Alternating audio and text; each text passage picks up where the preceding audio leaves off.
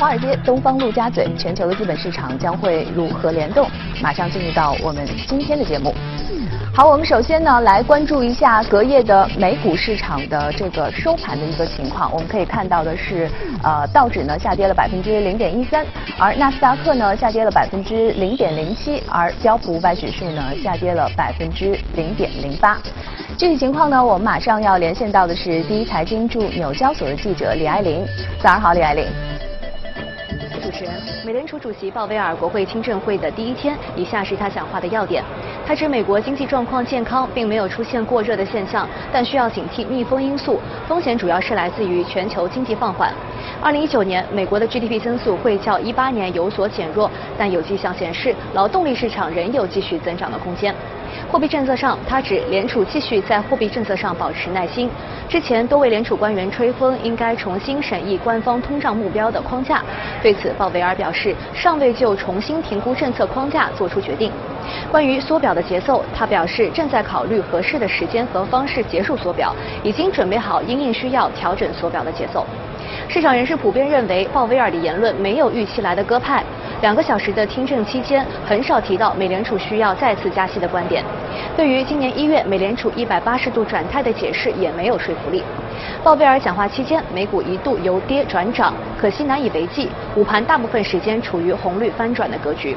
重点个股方面，我们来讲一讲特斯拉。与证监会和解不到五个月的时间，又开战了。证监会要求法官裁定 CEO 马斯克藐视去年的和解协议，理由是马斯克的推特涉及今年电动车的产量未有提前征求证监会的审批，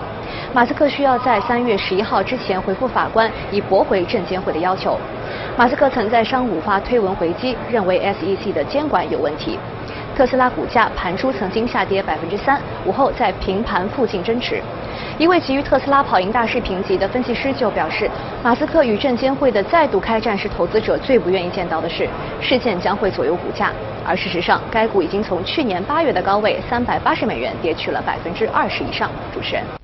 好的，谢谢李爱玲。我们再来关注一下隔夜欧洲市场的表现情况。英国富时指数呢下跌了百分之零点四五，法国 CAC 指数上涨了百分之零点一三，而德国 DAX 指数呢上涨了百分之零点三一。具体情况呢，我们马上要连线到的是第一财经驻伦敦的记者陈新宇。早上好，陈新宇。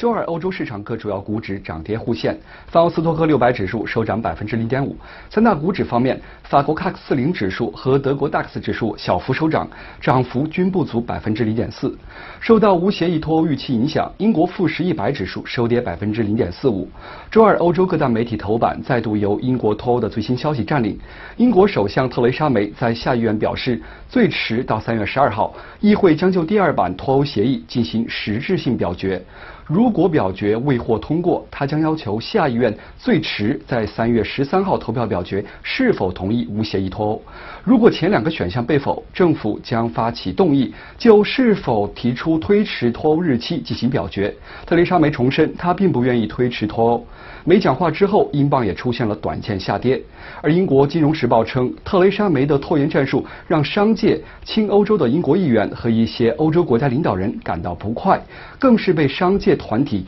英国工业联合会批评为拖到最后一刻。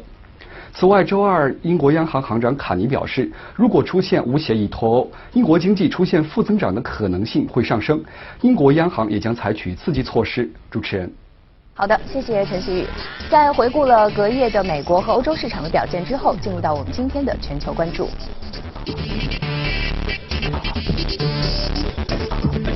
今天来到我们节目当中的呢是简佳，早上好，简佳。嗯，今天我们其实刚刚在新闻当中也听到了鲍威尔在这个昨天的这个金融委员会的这个论呃证词的论述上面，其实也表示啊，就是呃今年其实他们正在研究的是缩表的这样的一种停止缩表的一种合适的方式和合适的节点。那么也就是说，缩暂停缩表这件事情，呃，美联储的态度已经非常的明确和坚决了。对。那为什么他们会要在这个时间点来一定采取这样的一个行动，暂停缩表呢？对，其实我们说在特别是一月份刚。刚刚公布的这个一月份的美联储的议息会议的一个详细的纪要里边，已经很明显的发觉，所有的几乎所有的美联储的官员都一致认为，要在今年来宣布暂停缩表的一个计划。那么这个其实和我们去年年底对于整个今年的一个展望是非常的一致的。那么我们也对于整个啊这个包括美联储之前扩张资产负债表，也就是 QE 和之前的去 QE 啊，我们做了一个详细的这样的一个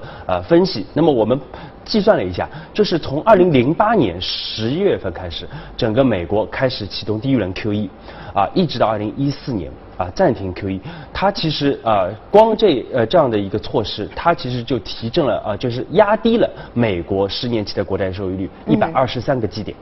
那么到二零一四年的这个十一月啊，一直到这个最新，就是它停止缩表到到现在为止。已经整个的一个美债的一个收益率已经回升了五十一个基点啊，那么特别是我们说二零一七年十月份开始，美联储开始启动这个缩表的计划，从启动缩表之后，其实整个的一个十年期的美债收益率回升了三十三个基点啊，所以说缩表我们看到很明显的又重新的使得美国的整个利率出现了一个抬头啊，但是最近出现了一个啊一个下行，那么总体来说，为什么我们说？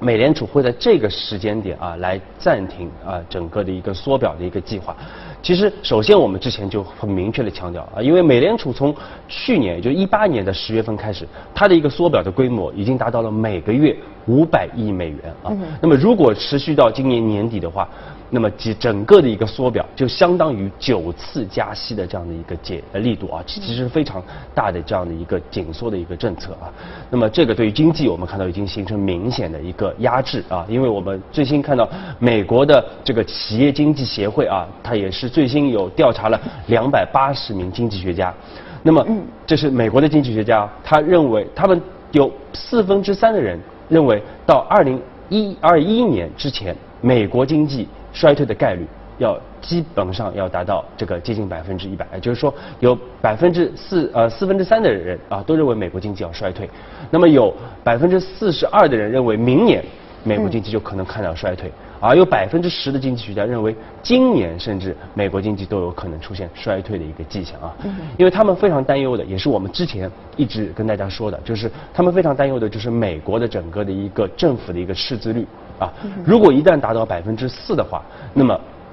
对于整个市场的一个压制就会很大啊，因为我们知道，其实今年啊，美国的整个的一个 赤呃联邦呃财政的一个赤字的水平，那相比于二零一八年的 GDP 就有差不多百分之三点八五啊，所以说其实已经非常接近百分之四。那么如果啊一旦到了这样的一个水平啊。就是市场会形成一个恐慌啊，因为我们，所以我们一直强调，特朗普的这样的一个很多的一个刺激政策，并不是没有后遗症的啊，这是一个双刃剑。那么它会大幅的提升整个的一个美国的一个赤字的一个水平。嗯，那么在缩表之后的话，它可能会对资本市场对呃会产生什么样的一个影响呢？对，包括暂停缩表之后，对，其实包括我们看到，其实整个的一个现在经济水呃经济数据也。非常的差啊，嗯，因为这个最新公布的，我们看到很多核心的这样的一些指标啊，像这个呃连呃这个耐用消费品啊数据是只增长百分之一啊，因为十一月份、十二月份都是同时公布的啊，只增长百分之一，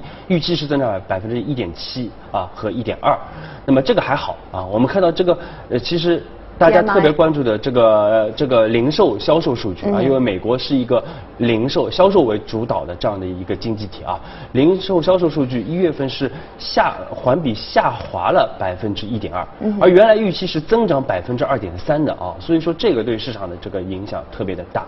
那么另外我们看到像房地产二手房的这个销售也是环比出现了一点二的这样的一个下滑啊，原来大家觉得还是增长百分之零点二的，而且这个整个的一个二手房的一个套数。啊，也是这个下滑到了五百万套以下啊，这个也是，呃，这个我们说是二零一五年以来的最差的一个水平啊，所以说我们说这个这些因素都导致了，其实啊美美联储应该目今年应该会大概率会考虑暂停缩表的这样的一个计划啊，而且甚至我们说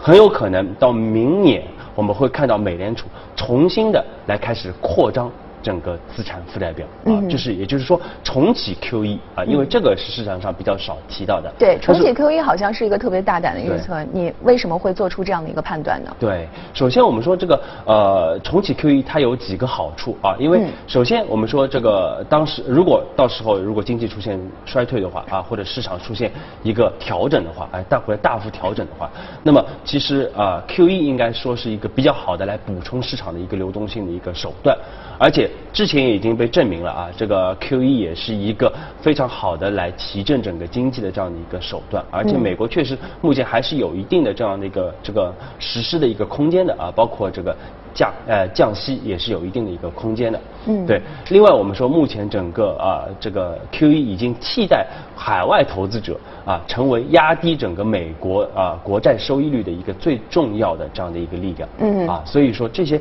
其实 QE 还是我们说至少未来我们可以看到应该还是有一定的一个作用的，嗯啊但是我们说如果啊我们如果我们的判断是对的。那么今年如果是暂停缩表，那么明年开启 QE 的话，那么哪些资产我们说会比较受益啊？我们认为可能今年相对来说美债会是一个比较大的一个亮点啊，而到明年这个美国的房地产市场啊可能会相对比较受益。那么为什么说美债呢？因为其实很简单，因为如果经济衰退啊啊再加上整个货币政策转向的话，那么美美债无疑是。这个最好的一个国际的一个投资的一个资产之一啊，那么我们看到之前其实美债已经有不错的一个表现了啊，这个美债收益率我们看到已经持续的出现了一个下行。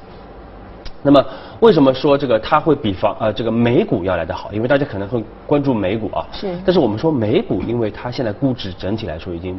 非常高了啊，包括其实巴菲特啊，最近我们看到啊损失也比较惨重啊。其实他也说了，他收购卡夫其实也是这个，因为这个确实已经报价确实有点高啊，所以而且他现在已经找不到很便宜的这个美股的资产啊，所以整体整个美股的一个估值确实是处在一个高位啊。呃，那么呃后面如果一旦经济出现下行的话，其实对美股来说应该会有打压啊，嗯这就是很难创出新一个新高，甚至有可能会出现一个比较大的一个波动和调整的一个可能性。嗯，对，这是一点。那么另外，如果到明年啊，我们说如果是这个真的是启动。量化宽松的话，那么可能美国房地产会更为的受益啊，也不是说美股啊，因为首先我们说美股那个估值确实还是高啊，除非到时候它是调整到一个比较低的一个位置啊，到时候再说。那么因为其实我们说呃量化宽松其实也是类似于降息的这样的一个措施啊，其实会提升所有的一个资产的一个价格啊。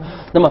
像目前来看，其实美国的一个啊美股相比于美国的一个房价指数来说啊。啊，包括我们看到这个美国居民他持有的一个金融资产，在他总资产的一个比例，目前都是处在一个历史的一个高位啊。那么简单的说，就是啊，其实美国居民他已经超配了美股了啊。那么未来就是大概率来说，其实啊美。美呃，美国房地产的吸引力反而会更大啊，因为现在其实，呃，其实美国我们看到它的一个自住率是很低的啊，包括整个居民的杠杆率也是比较低的，因为零八年大家都受损了啊，所以说其实对于房地产相对来说还是比较的一个谨慎啊，所以我们看到整个居民的一个杠杆率也处在一个低位。所以不是特别看好美股，然后反而看好这个房地产的这个今后的发展。对，至少从目前的整个估值上来说，我们不是很看好。当然，如果未来美股出现调整啊，或者是出现一个比较大幅度的调整啊，那么我们再重新的来评估相关的一个价格的一个表现啊。嗯。那么另外，其实我们说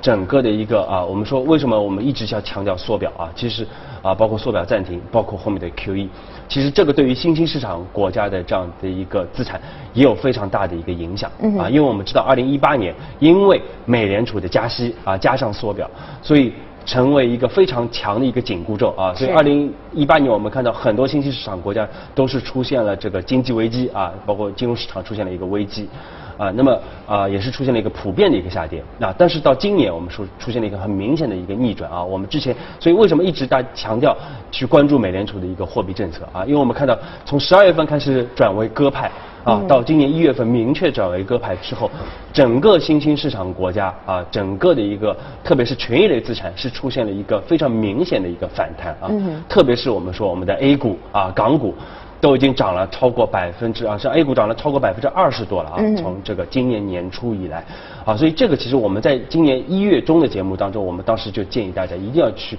重点关注今年的一个 A 股的表现啊。我们说今年 A 股它的一个赚钱效应肯定会比去年要来的强得多的。那么新兴市场的这种权益类资产就是开始呃走好的这样的一种趋势，大概会持续到什么样的一个时间段呢？对我们认为从目前的角度来说啊，因为大家其实基本上已经开始消化就是美联储的整个货币政策转向的一个预期啊，基本上已经开始消化了这样的一个预期了，所以未来啊。判断整个的一个新兴市场国家，包括 A 股的这样的一个走势，更多的要回归到经济的一个基本面啊，就是要看各个国家的整个经济基本面是否会有更强劲的这样的一个支撑啊，来助推它的整个的一个权益类的一个资产啊，所以说至少这个我们说目前随着整个美联储的一个货币政策的转向，我们说对于权益类资产来说，大家可以啊相对来说更多的去关注它的一个表现。嗯，好，谢谢简佳。那我们再来看一下今天的美股放大镜。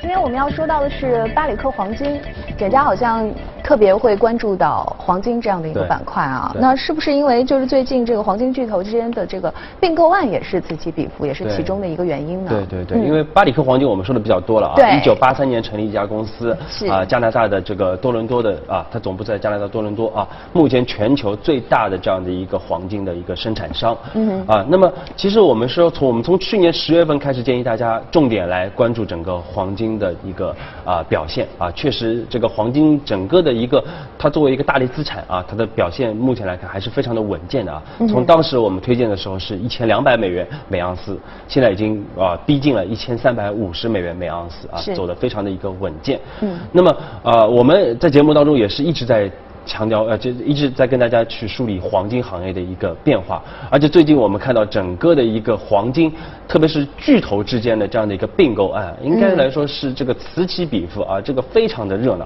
啊。那么在去年这个九月二十四号，我们记得大家大家应该记得啊，就是巴里克黄金啊，它是宣布和这个兰德黄金有一个换股的一个合并案啊，这个也是两大巨头之间的一个换股合并。当时市场是非常喜欢这样的一个并购案的啊，所以说啊，两个公司股价都是涨了超过百分之三十啊，一个大幅的一个上涨。那么这样的一个合并之后，两家公司的它的一个黄金的储量啊，会成为这个继续稳固它的一个全球龙头的一个地位，嗯而且它的一个成本也是这个全球最低的。嗯。那么所以说，在一月初啊，他们刚刚完成了整个的一个换股合并。嗯。但是就在一月十四号，我们看到。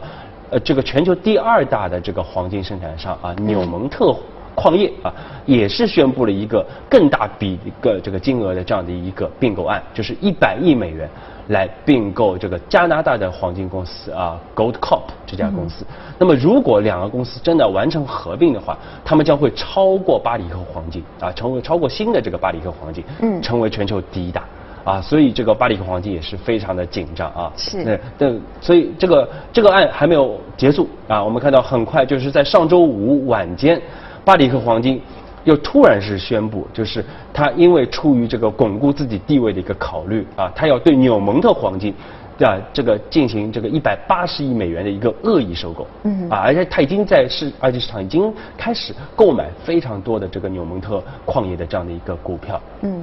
那么，因为其实这两个公司啊，其实之前就有传过要进行合并啊，因为他们在啊内华达州的这个矿呃矿业。其实有非常强的这样的一个协同效应的。嗯。那一四年当时两个公司就是有一个合并的这样的意向，但是最终是失败告终了。嗯。那么这次有重启的这样的一个合并，那么如果一旦我们说真真的两大巨头合并的话，那无疑是一个全球的一个矿业的一个巨无霸啊，而且是整个金矿应该来说有史以来最大的这样的一个并购案。嗯。啊，但但是我们说如果。巴里克黄金收购纽蒙特矿业成功的话，那么原来纽蒙特矿业收购 Goldcorp 的这个案呃这个这个并购案就会失败啊就啊而且他们要支付这个六点五亿美元的这样的一个分手费啊，所以这个我们后面会去。呃，继去跟大家继继续紧密的一个跟踪，嗯，因为这个，所以接下来对于这个黄金的这个走势，您是怎么看的呢？对，其实我们说这个对于黄金公司来说，一方面要去关注他们的这个并购啊之间的相互的这样的一个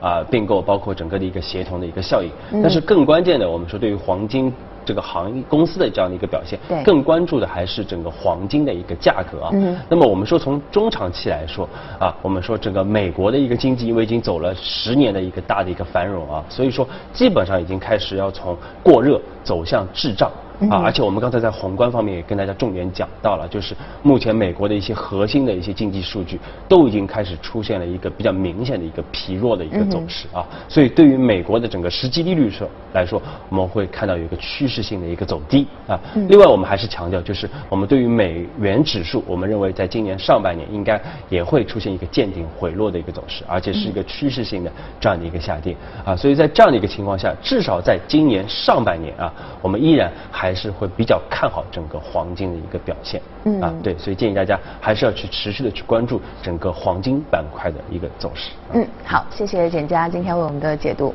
我们再来看一则消息，近日一名来自新西兰的科学家在南极洲麦克默多湾附近采集成年虎鲸的生活样本之时呢，偶然遇上了一头调皮的年轻虎鲸。接下来呢，让我们跟随摄影镜头一起去看一看。本月初，在南极洲罗斯海南部的麦克默多湾，来自新西兰坎特伯雷大学的科学家雷吉娜·艾泽特正在采集成年虎鲸的生活样本，碰巧遇上了一头十分活泼的年轻虎鲸。这头虎鲸在艾泽特的摄像镜头前游来游去，毫不露怯，还用大脑袋调皮地撞了一下摄像镜头，然后对着镜头张开大嘴，满不在乎地嚼着嘴里的一条鳕鱼。艾泽特表示，鲸鱼是一种高度社会化的动物，但像这样喜欢社交的虎鲸还是第一次见到。澳大利亚环境和能源部近日在官网公布了该国濒危物种名录的最新修订版，珊瑚螺尾鼠被从濒危的物种类别挪到了灭绝物种类别。有学者认为呢，人类活动导致的气候变化可能是其灭绝的主要原因。在全球已知的灭绝物种当中，珊瑚螺尾鼠很可能是首个主要因为人类活动所致气候变化而灭绝的哺乳动物。珊瑚螺尾鼠是一种仅在澳大利亚北部布兰布尔礁上被发现的鼠科动物，体型比普通小鼠稍大，毛色呈棕色。欧洲人1845年首次发现珊瑚螺尾鼠，当时它们的数量还很多。1978年，珊瑚螺尾鼠的数量据估计已减到几百只。这种哺乳动物最后一次被人类看到，还是在2009年。专家认为，人类活动导致的气候变化是珊瑚螺尾鼠灭绝的主要原因。气候变化造成海平面上升和极端天气事件频发，导致布兰布尔礁多次被海水淹没，使珊瑚螺尾鼠的栖息地遭到严重破坏。德国柏林动物园近日发布了一段新生北极熊幼崽玩耍的视频，我们一起来看一下。这就是柏林动物园出生仅十二周的北极熊幼崽，小家伙经常依偎在熊妈妈的身边，和熊妈妈一起玩耍，十分惹人喜爱。据动物管理员介绍，熊妈妈名叫托尼亚，此前曾诞下两个宝宝，但均在几个月后夭折。饲养员称，北极熊幼崽的死亡率非常高，在出生前十天的死亡率可以超过百分之五十。